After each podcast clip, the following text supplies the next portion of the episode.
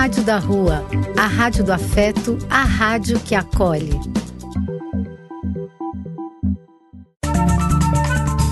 Apoio: Casa de Vó, Banho para Geral e Instituto de Políticas Relacionais. Programa do Véio. A alegria do véio pulsando nas ruas, falando da vida, do amor e das pessoas.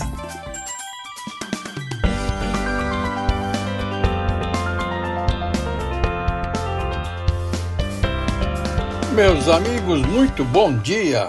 É Eliseu Labigalini que fala com vocês com imenso prazer mais uma vez. Hoje, um belo dia, não? Muito bom dia para todos, maravilhoso dia, abençoado por Deus. Demos graças a Ele por nossa saúde. Muito, muito feliz por estar junto a todos vocês amigos queridos. Este reencontro nos faz muito bem. Esta é a Rádio da Rua, a rádio que acolhe, a rádio que é afeto. Somos afeto, somos carinho, somos amor. Este é o programa do Velho. Este é o nosso sarau virtual de hoje, nossa reunião festiva. Sejam todos muito, muito bem-vindos continuamos sendo o nosso programa. Vamos nos divertir até às 11 horas? Lembrando que precisamos ficar atentos a tudo que nos cerca, contra tudo de errado que aí está, sobre os quais não podemos, não devemos nos conformar. Repetindo sempre aquele pensamento: temos que ser tal e qual aquele passarinho que leva uma gota que seja de água em seu bico para ajudar a apagar um fogo enorme na floresta. E este fogo enorme na floresta, no nosso país, se vocês sabem, aumenta-se muito, né? Guerra civil, aumenta-se fome, miséria, preconceito racial, moradores de rua, coitados, sempre sofrendo mas nós temos que ser otimistas sempre. Vamos em frente, que atrás vem gente, não é isso? É. Vamos começar o nosso sarau virtual de hoje com uma poesia. Clarice Lispector, que maravilha! E então você não quis mais nada disso e parou com a possibilidade de dor, o que nunca se faz impunemente. Apenas parou e nada encontrou além disso. Eu não digo que tenha muito, mas tem ainda uma procura intensa e esperança violenta. Não essa sua voz baixa e doce. E eu não choro. Se for preciso um dia, eu grito, Lore. Estou em plena luta e muito mais perto do que se chama de pobre vitória humana do que você, mas é vitória. Eu já poderia ter você com meu corpo e minha alma. Esperarei, nem que sejam anos, que você tenha corpo e alma para amar. Nós ainda somos moços. Podemos perder algum tempo sem perder a vida inteira. Mas olhe para todos ao seu redor e veja o que temos feito de nós, e a isso considerado vitória nossa de cada dia. Não temos amado acima de todas as coisas. Não temos aceito o que não se entende porque não queremos passar por tolos. Tendo, temos amontoado coisas e seguranças por não termos um ao outro. Não temos nenhuma alegria que já não tenha sido catalogada. Temos construído catedrais e ficado lá de fora, pois as catedrais que nós mesmos construímos tememos que sejam armadilhas. Nós não temos entregue a nós mesmos, por isso, pois isso seria o começo de uma vida larga e nós a tememos. Temos evitado cair de joelhos diante do primeiro de nós que, por amor, diga: tens medo. Temos organizado associações e clubes sorridentes onde se serve com ou sem soda. Temos procurado nos salvar, mas sem usar a palavra salvação, para não nos envergonharmos de ser inocentes. Não temos usado a palavra amor, para não termos de reconhecer sua contextura de ódio, de amor, de ciúme e de tantos outros contraditórios. Temos mantido em segredo a nossa morte para tornar nossa vida possível. Muitos de nós fazem arte por não saber como é outra coisa. Temos disfarçado com falso amor a nossa indiferença sabendo que nossa indiferença é angústia disfarçada. Temos disfarçado com um pequeno medo o grande medo maior e por isso nos falamos, não falamos do aquilo que realmente importa. Falar no que realmente importa é considerado uma gafe. Não temos adorado por termos a sensata mesquinhez de nos lembrarmos a tempo dos falsos deuses. Não temos sido puros e ingênuos para não rirmos de nós mesmos e para que no fim do dia possamos dizer: Ah, pelo menos não fui tolo, e assim não ficarmos perplexos antes de apagar a luz. Temos sorrido em público do que não sorriríamos quando ficássemos sozinhos. Temos chamado de fraqueza nossa candura. Temos nos temido um ao outro acima de tudo. E a tudo isso consideramos a vitória nossa de cada dia. Mas eu escapei disso, Lore. Escapei com a ferocidade com que se escapa da peste, Lore. E esperarei até você também estar mais pronta.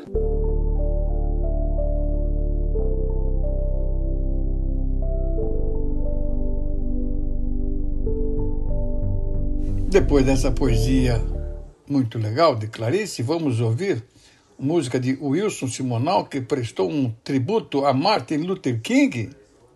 Maravilhoso! Quem nos deu essa indicação foi a Helena, que em seguida, ao Wilson Simonal, entrará a Helena com um belo texto. Vamos ouvi-los. Um abraço a todos. Eu compus uma música de parceria com meu amigo Ronaldo Bosco e intitulei Tributo a Martin Luther King. Martin Luther King é um negro norte-americano. O mérito maior de Martin Luther King é lutar cada vez mais pela igualdade dos direitos das raças.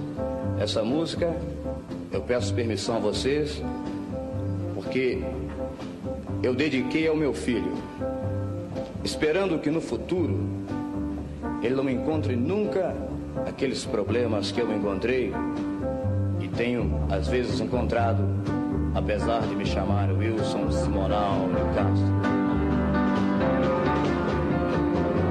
La la la la la la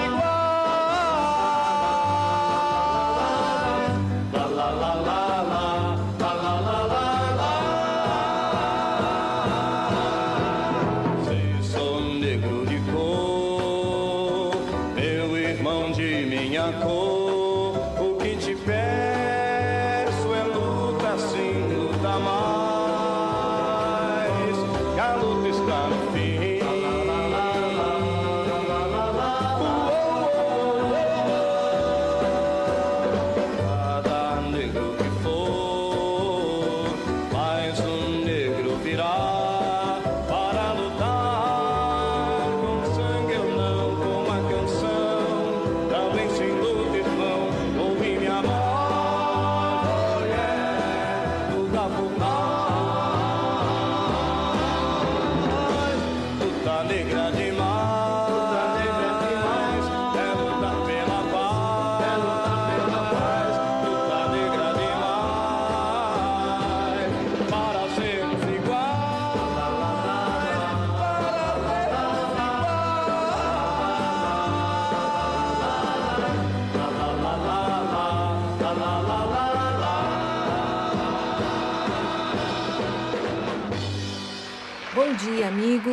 Programa do Véio.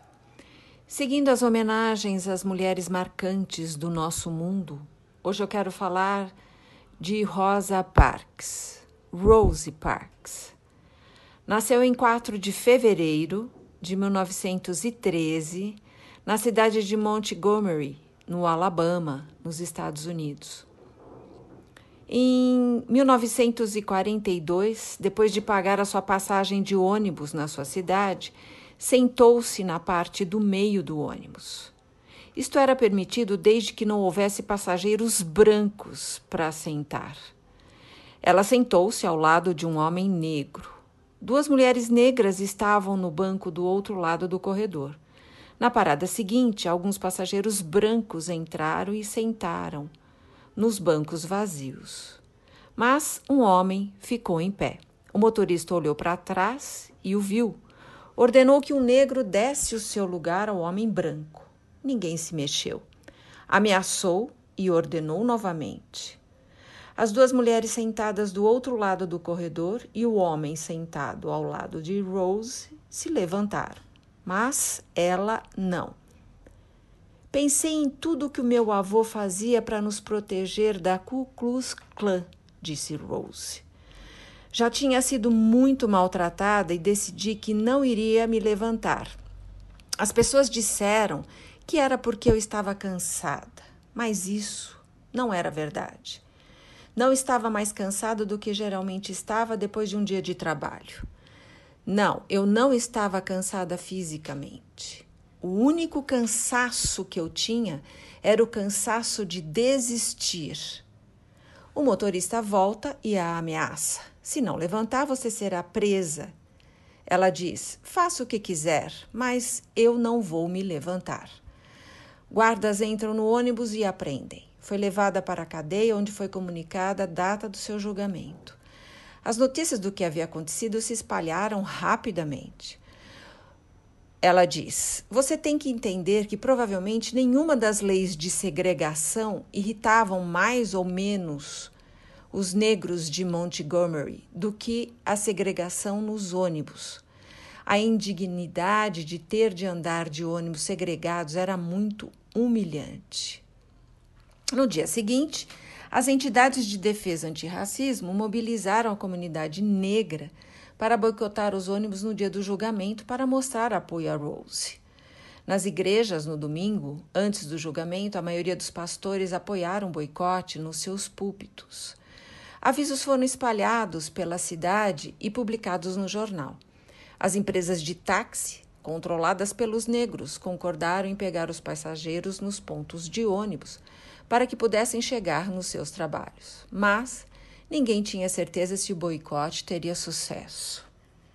Ela diz: Não sabíamos se as pessoas estavam dispostas a tomar parte do protesto. Naquela manhã, no dia do julgamento, tivemos nossa resposta.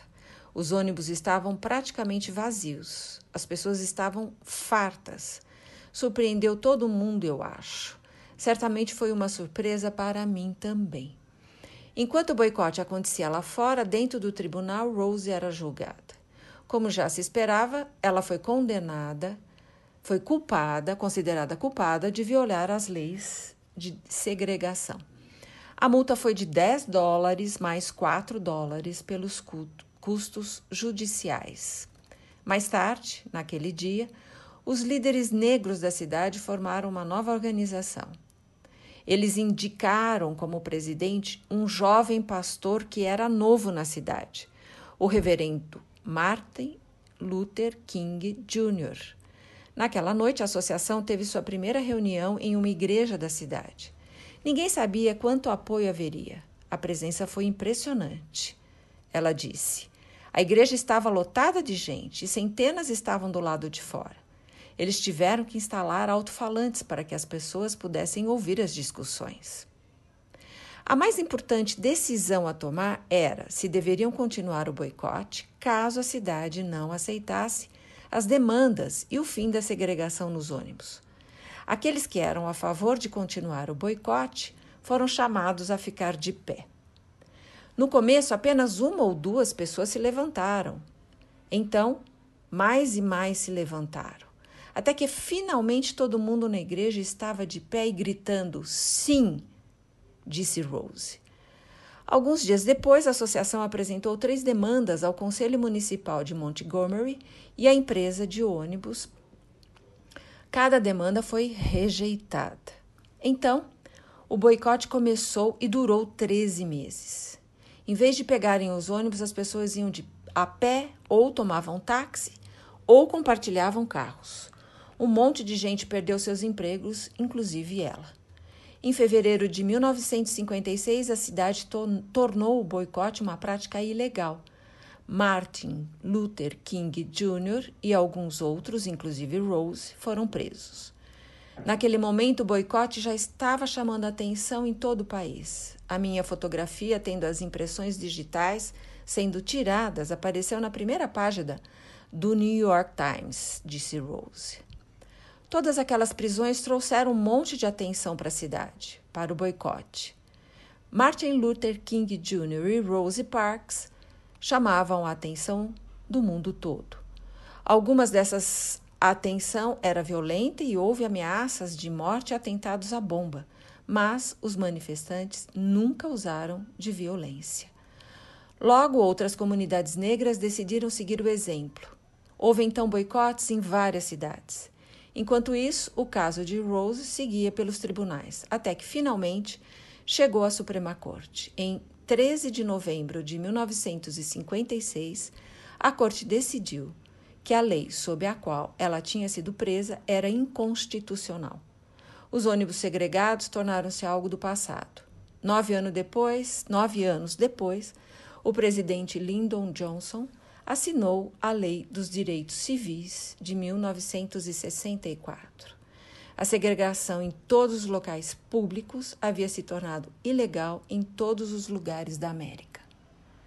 Rosie Parks, destinada a transformar o mundo num lugar um pouco menos asqueroso, graças ao poder positivo de um não. Viva Rosa, viva Rose, que é uma rosa, que é uma rosa. Com essa homenagem, eu desejo a todos um ótimo domingo e uma ótima semana. E em seguida, ouviremos Patrícia Curti, uma voz bonita, prestando uma homenagem a Iemanjá.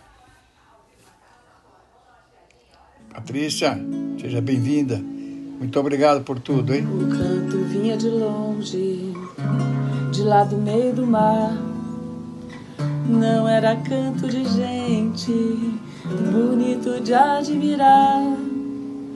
O corpo todo estremece, muda a cor do céu do luar. Um dia ela ainda aparece, é a rainha do mar. Quem ouve desde menino aprende a acreditar que o vento sopra o destino pelos caminhos do mar.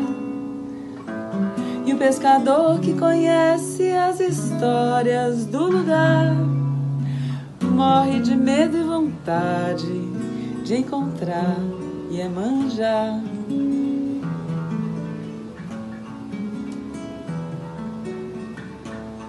Odoia, Iemanjá, Iemanjá é rainha do mar. E após a voz da Patrícia Curti, vamos ouvir o texto que nos mandou nossa querida Cíntia.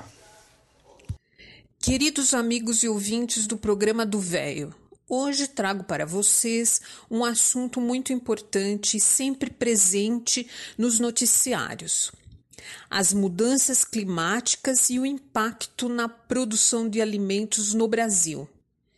A intensificação do aquecimento global pode trazer graves prejuízos para a agricultura brasileira, que atualmente já enfrenta um clima adverso para produzir. um relatório do painel intergovernamental sobre mudanças climáticas IPCC, a sigla em inglês, órgão da Organização das Nações Unidas, publicado recentemente, concluiu que a temperatura global pode subir de 1,5 a 2 graus Celsius neste século, caso não haja uma forte redução nas emissões de gases do efeito estufa. Além disso, o documento do IPCC IPCC afirma que os seres humanos já são responsáveis por um aumento de 1,07 graus Celsius na temperatura do planeta. Está ocorrendo no Brasil, devido às mudanças climáticas, a redução da produtividade. O clima é responsável por 30% do desempenho da produção de alimentos. Períodos prolongados de seca podem prejudicar o desenvolvimento das plantas, enchimentos dos grãos, qualidade das pastagens, entre outros. Também há dificuldade de planejamento. Os agricultores e pecuaristas organizam a produção a partir da sazonalidade climática, mas eventos extremos trazem imprevisibilidade. Algumas das projeções do relatório do IPCC para a América do Sul indicam a possibilidade de um aumento das secas do Nordeste brasileiro e em partes da Amazônia e do centro-oeste do país com consequências para a agricultura. Culturas como soja, milho, feijão, café e laranja enfrentam problemas desse tipo por causa de estiagem desde o ano passado. Cerca de 30% da produtividade dos alimentos é explicada pela variação climática. Os outros 70% são explicados por insumos, fertilizantes, genética, práticas agrícolas. Ou seja, quando você tem um problema de clima, a sua produtividade cai, não importa o quanto você investiu em tecnologia.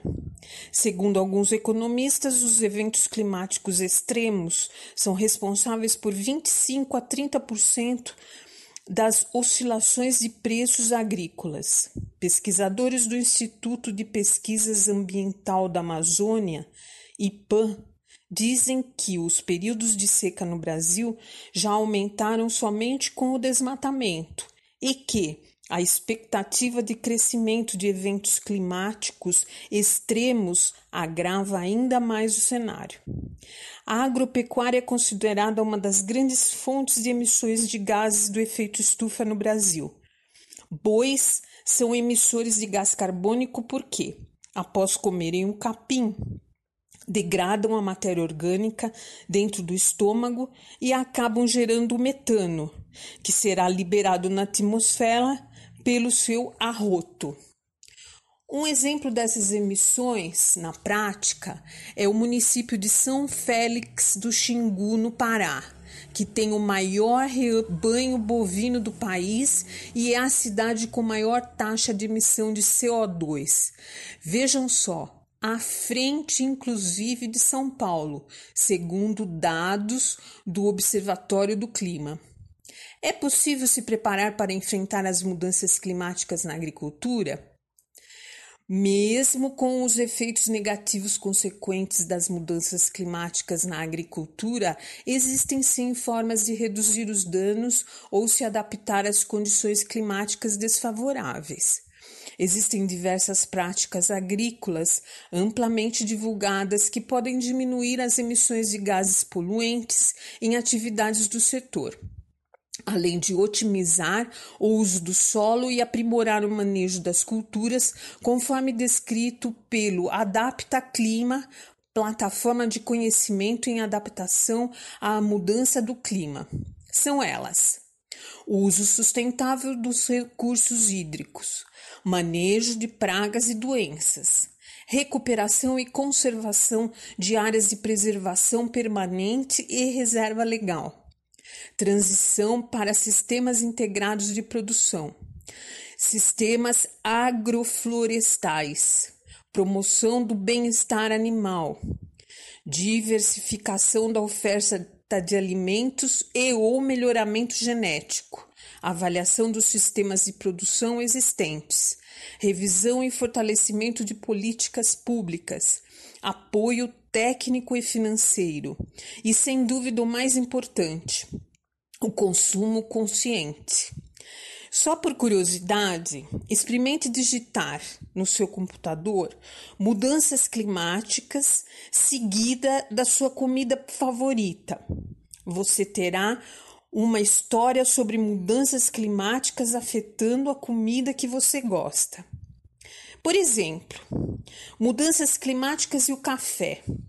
Veja o resultado. As mudanças climáticas podem eliminar até 2050 metade das terras usadas para o cultivo de café no mundo todo. Áreas apropriadas para o cultivo de café na América Latina podem ser reduzidas em 88% até o ano de 2050, devido à elevação das temperaturas. Preocupante, não? Principalmente para nossos filhos e netos. É isso aí, amigos, e até o próximo domingo. E após a Cíntia, vamos ouvir nada mais, nada menos que Carmen de Bizet. Olha como estamos hoje, meus amigos, que maravilha!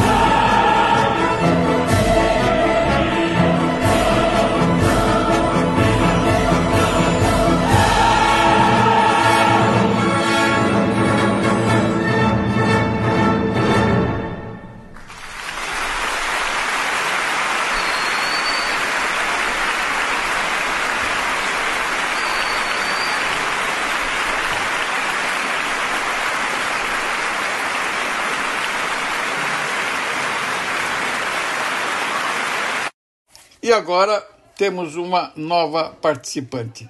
Nós damos as boas-vindas para Maria do Carmo Guido, que faz parte do Conselho Municipal do Idoso.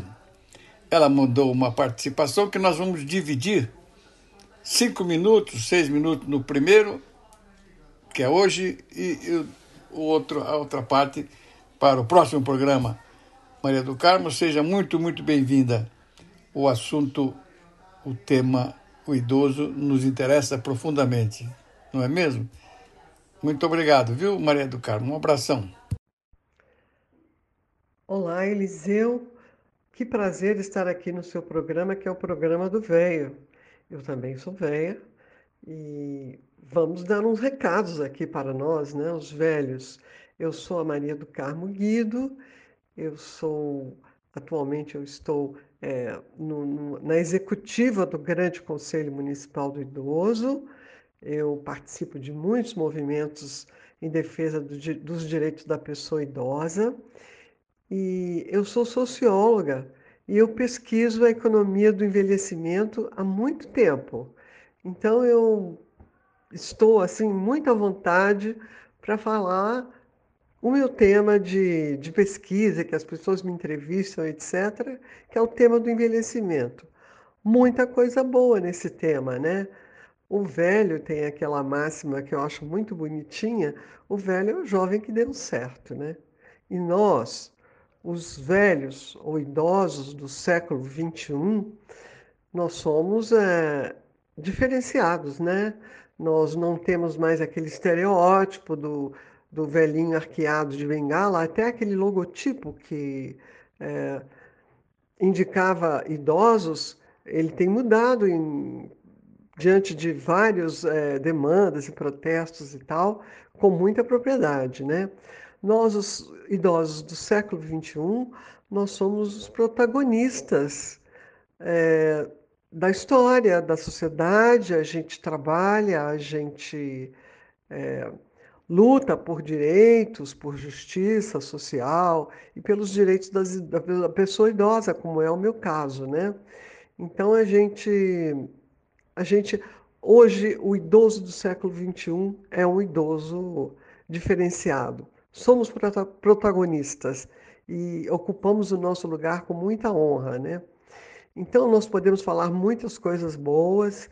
Por exemplo, é, eu não sei se você e os ouvintes acompanharam aquela questão da velhice não é doença, né? A Organização Mundial de Saúde ela estava querendo classificar a velhice como doença então, é, após um tempo de luta, onde os gerontólogos, os geriatras de São Paulo e do Brasil inteiro, aliás, me perdoe, do Brasil inteiro, tiveram um papel muito importante nesse protesto, afinal a OMS cedeu, a Organização Mundial de Saúde, e hoje velhice não é doença e não é mesmo, né?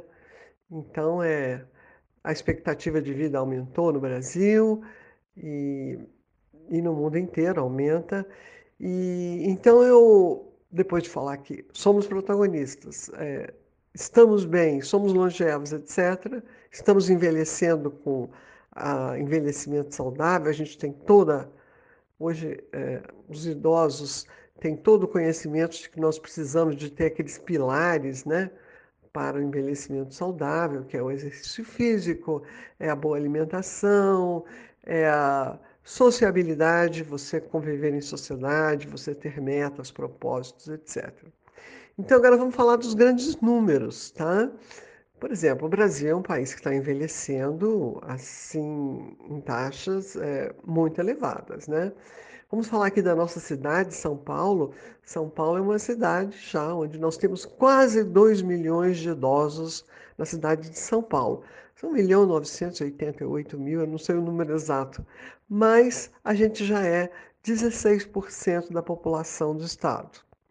Então nós temos uma força, inclusive, né? Você imagina, 16% da população, nós somos é, uma potência, um, um, grupo social muito importante. E nós temos é, muitas batalhas para reivindicar os nossos direitos, né?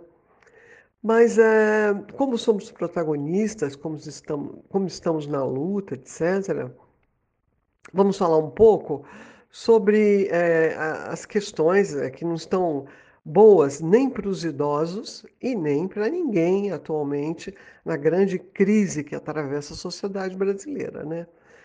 É, apesar de tudo que acontece, quando a OMS decretou a epidemia de Covid-19 em março de 2020, nós éramos o grupo de risco marcado para morrer, né? Não sei se você se lembra, de, os ouvintes se lembram, que era assim, mortes em, em cadeia, principalmente nas instituições, onde tem idosos institucionalizados, que hoje a gente chama de ILPI, Instituição de Longa Permanência.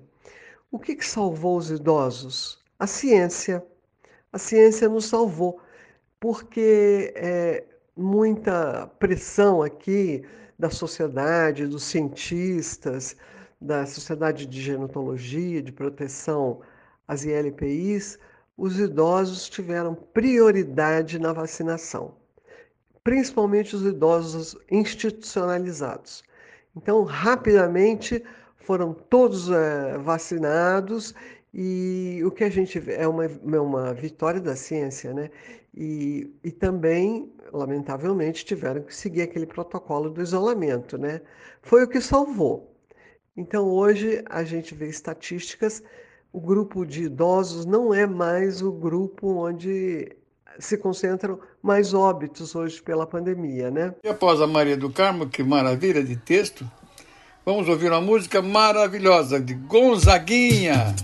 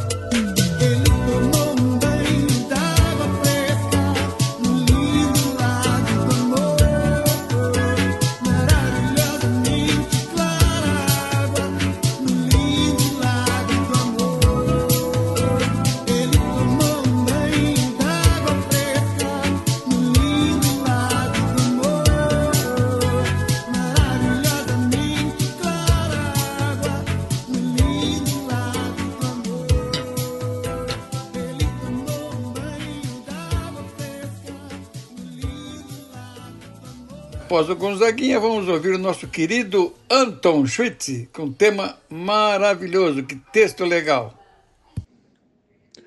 Olá, amigos do programa do Velho. É um prazer muito grande estar aqui participando novamente desse evento com vocês. É um momento de reflexão sobre vários assuntos, entre os quais eu destaco a preocupação com o futuro de todos nós, do nosso planeta. Discutimos economia, energia, meio ambiente, etc. Gostaria de compartilhar com vocês uma notícia interessante que saiu essa semana e que mostra como a visão de alguns é obtusa como alguns só veem um lado das questões. O agronegócio brasileiro terá que sair um socorro das florestas e promover uma transformação no uso da terra, se quiser continuar a ser competitivo e com altas taxas de produtividade.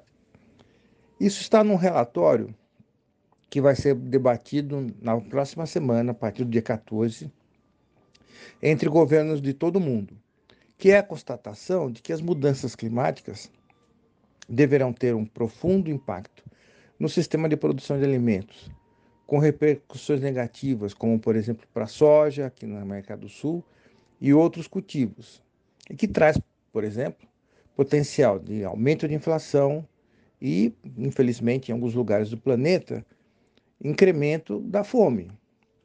Esse informe foi produzido por cientistas daquele famoso painel sobre mudanças climáticas, cuja sigla em inglês é o IPCC, e que serve de, de bússola para as discussões que estão ocorrendo, como por exemplo naquela reunião que tivemos a, a, a COP.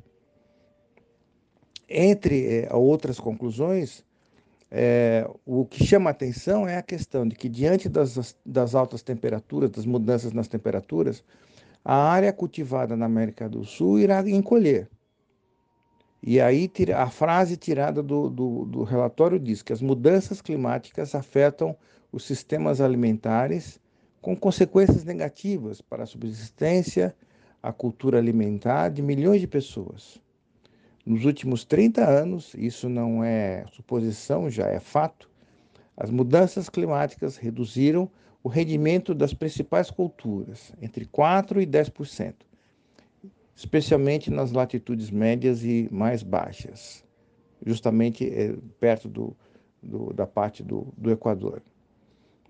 É, segundo os cientistas lá do IPCC, é, a questão das mudanças climáticas é, não é mais um debate, uma suposição, é uma realidade que já está mudando as regiões agrícolas, contribuindo para as perdas de colheitas e de gado em larga escala. Em alguns, mas, algumas regiões do mundo, as temperaturas já estão no limite superior de tolerância de cultivo de, de plantas. Segundo o relatório, o estresse térmico extremo durante as principais fases de desenvolvimento de culturas reduz a produção de, de alimentos. É impressionante e a, uma das conclusões é na América do Sul e América Central terão que expandir ações de adaptação em, com relação à questão das mudanças climáticas nos setores agrícola e per, permitir que haja novas soluções de, de uso, manejo do solo e da água, diversificação de culturas, agricultura inteligente, e melhor manejo de pastagens e pecuárias. É, o, o relatório chega até a alertar, impressionante isso, a necessidade de se recorrer ao conhecimento indígena para a redução dos impactos das mudanças climáticas e a vulnerabilidade das comunidades. Então, senhores, é, se o Brasil quiser continuar a ser um grande produtor de cereais, de soja, o setor agrícola terá que se adaptar e terá que começar a investir na proteção do meio ambiente, evitar o desmatamento e, e o uso de tecnologias para que não impacte ainda mais o, a, a questão do meio ambiente, especificamente na questão de, de mudanças climáticas. Ah, e não é somente a questão da agricultura, as mudanças climáticas também podem afetar, inclusive, a pesca marinha. E que em algumas regiões, como por exemplo da África, que é dependente de, de, de, cultivo de peixes, pode aumentar ainda mais o risco de desnutrição na África. Não quero ver ser aqui o arauto da tempestade, mas eu acho que precisamos nos, nos conscientizar cada vez mais a respeito dos perigos que nos avizinham. Lembre-se disso em outubro, nas eleições. Meus amigos, muito obrigado, um grande abraço, até o próximo final de semana. E após o texto do Anton, vamos ouvir o texto da nossa querida Flora. Muito obrigado. Seja bem-vinda sempre. Bom dia, queridos ouvintes do programa do Velho. Hoje eu trago um texto de Rodrigues de Camargo, cujo título é O Prazer e a Saúde na Alimentação. Deus, que é sábio, em tudo que fez, colocou a recompensa, e nós somos livres para escolher. O nosso amigo Chico Xavier dizia que ele tinha descoberto a maneira de se sustentar e ser mais tranquilo. Abre aspas, aprendi a viver só com o necessário. Fecha aspas.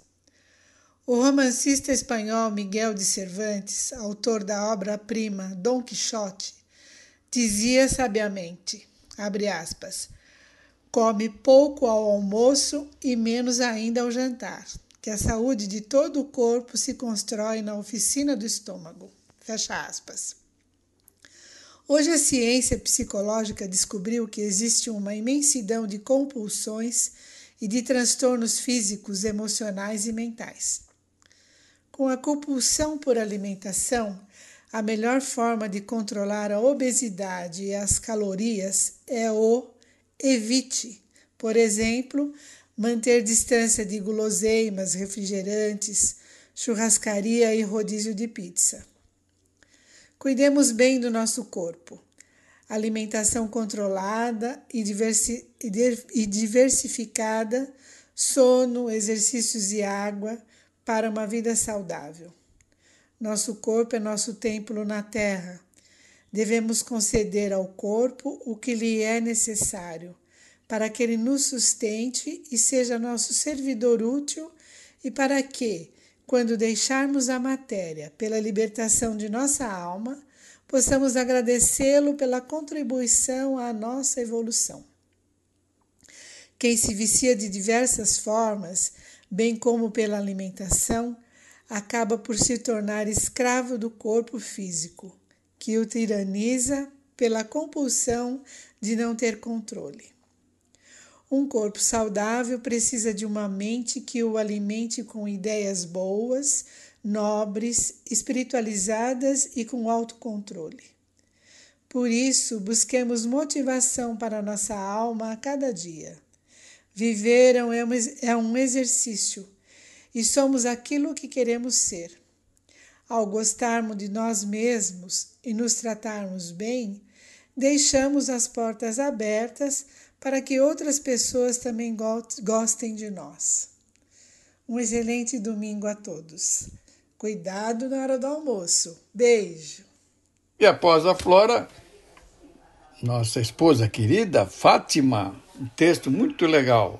Bom dia, amigos do programa do Velho. Hoje eu vou achar, eu vou ler um trecho de um que eu achei muito lindo. Quando chegamos no limite, Deus chega com providência. O limite de Moisés era o mar, Deus abriu. O limite de Abraão era a morte de Isaac. Deus proveu o cordeiro. O limite de Ana era a esterilidade. Deus lhe deu um filho. O limite de Cristo era a morte. Deus o ressuscitou. Qual é o seu limite? Que Deus abençoe a sua vida abundantemente e que aquilo que o limita seja só instrumento para o milagre de Deus. Não olhe para o problema como o fim, mas como oportunidade da manifestação da glória de Deus no seu caminhar. E agora um novo participante também, que nos honra muito, Dr. Rubens Maciel, terapeuta, tem um tema maravilhoso para nós. Vamos ouvi-lo com muito carinho. Seja bem-vindo. Apareça sempre, Dr. Rubens. Olá a todos. Aqui quem fala é Rubens Maciel. E eu vim aqui para a gente conversar um pouco uh, sobre esse momento tão difícil que né, a humanidade está passando. Né? Um momento de muita instabilidade e, e muita dificuldade não só para nós individualmente. Né? Se nós ampliarmos a nossa visão, nós vamos ver que muita gente está passando por esse sofrimento. Né? É, são coisas que surgem assim de um momento para outro. Né? A gente deseja manter as coisas da nossa vida, nosso emprego, a nossa casa do jeito que a gente vinha mantendo? Mas a, a, a vida é assim, ela vai mudando, tendo os seus reveses, é? e ela não escolhe ninguém, ela simplesmente muda é? e pega muita gente. Agora, eu acho que a gente pode fazer algumas considerações sobre tudo isso que nós estamos passando. Né? Eh, para talvez melhorar, né, diminuir os nossos pensamentos, os nossos sofrimentos em relação não é a tudo que acontece na nossa tem acontecido na nossa vida. Né. Então, é, eu acho assim, tem um exemplo que pode nos ajudar. Existe uma diferença entre a dor e, e o sofrimento. Né? A dor é algo que você sente quando você uh, chuta uma pedra. Né? Isso é dor. Né? Sofrimento é você ficar com esta com esse machucado ou com essa dor dias e dias pensando: coitado de mim, eu, né, agora será que, que vai acontecer? Será que vai demorar muito para melhorar? né? Então a gente fica carregando né, lamentações sobre o, o ocorrido. Né? E isso é o sofrimento. E isto é desnecessário. A gente pode ficar só com aquela dor, né, ou só com um fato, né, mas não ficar remoendo, sabe, toda hora pensando e lamentando, não é, criando uma, uma vitimização para a gente, né, porque isso vai perdurando a nossa dor. Agora, há um outro lado também que a gente pode pensar, né? que nesses momentos de muita dificuldade, de estresse, né?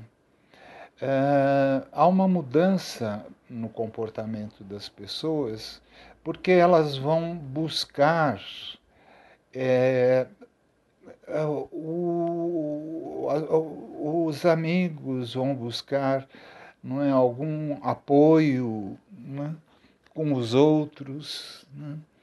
Uh, e isto que muito provavelmente né, não era um comportamento habitual, as pessoas muitas vezes vivem isoladas e meio pensando que eu não preciso de ninguém. Né? De repente elas se veem né, num movimento de união, né, de compreensão do outro, né, de união também porque você está compreendendo que o outro também está sofrendo, não é só você. E o interessante é que nesses momentos existe uma produção maior né, de um hormônio chamado ocitocina, que é o hormônio que a lactante, né, a mulher que está amamentando, esse hormônio aumenta muito nessas mulheres. Né? Quer dizer, é um hormônio que leva a uma aproximação, a um desejo de cuidar do outro, né, de amparar o outro. Né? E nesses momentos de estresse, esse hormônio aparece também em maior produção na gente. Né? Quer dizer, uh, tem este lado que é importante né? e que nos ajuda a superar né, as dificuldades com mais conforto, né, com mais amparo. Né? Bom, gente, era esses pensamentos não é, que eu imaginei falar aqui, colocar para vocês, porque talvez possa ajudar alguém né, na perspectiva né, de tudo que está acontecendo. Né. A gente pode mudar um pouco a perspectiva né, e isso nos ajuda muito. Tá bem? Então, boa noite, boa sorte para vocês e saúde. Tá bem? Até uma outra vez. E agora nós vamos ouvir dois, duas oportunidades, dois temas que nos mandou nosso amigo Cabral. Um abraço, Cabral. Bom dia, Eliseu. Bom dia, amigos do programa do Velho. Hoje eu trago um pensamento de autoria do Dalai Lama que eu entendo tem tudo a ver com os tempos em que nós vivemos. O planeta não precisa de mais pessoas de sucesso. O planeta precisa desesperadamente de mais pacificadores, curadores, restauradores, contadores de histórias e amantes de todo tipo. Precisa de pessoas que vivam bem nos seus lugares. Precisa de pessoas com coragem moral dispostas a aderir à luta para tornar o mundo habitável e humano. Essas qualidades têm pouco a ver com o sucesso, tal como a nossa cultura o tem definido. Hoje eu trago mais um texto intitulado Paradoxo do Nosso Tempo, de autoria desconhecida. Hoje temos edifícios mais altos, mas pavios mais curtos. Temos autoestradas mais largas, mas pontos de vista mais estreitos. Gastamos mais, mas temos menos. Compramos mais, mas desfrutamos menos. Temos casas maiores e famílias menores. Temos mais conhecimento e menos poder de julgamento. Temos mais medicina e menos saúde. Hoje bebemos demais, fumamos demais, gastamos de forma excessiva, rimos de menos, dirigimos rápido demais, nos irritamos facilmente. Ficamos acordados até tarde, acordamos cansados demais. Multiplicamos nossas posses, mas reduzimos nossos valores. Falamos demais, amamos raramente e odiamos com frequência. Aprendemos a ganhar a vida, mas não vivemos essa vida. Fizemos coisas maiores, mas não coisas melhores. Limpamos o ar, mas poluímos a alma. Escrevemos mais, mas aprendemos menos. Planejamos mais, mas realizamos menos. Aprendemos a correr contra o tempo, mas não a esperar com paciência. Temos maiores rendimentos, mas menos padrão moral. Temos avanço na quantidade, mas não na qualidade. Esses são tempos de refeições rápidas e de gestão lenta, de homens altos de caráter baixo, de lucros expressivos, mas relacionamentos rasos. Mais lazer, menos diversão. Maior variedade de tipos de comida, mas menos nutrição. São dias de viagens rápidas, fraldas descartáveis, moralidade também descartável e pílulas que fazem tudo: alegrar, aquietar, matar. Era isso, meus amigos. Um forte abraço e uma ótima semana a todos. E assim é, meus amigos, que damos por encerrado o nosso programa de hoje. Muito obrigado mesmo pela atenção, pela audiência de vocês, é muito importante. Vamos em frente, atrás vem gente. Um bom final de domingo, uma boa semana que se inicia. Muito obrigado por tudo, hein? Um abração para vocês. Tchau, tchau.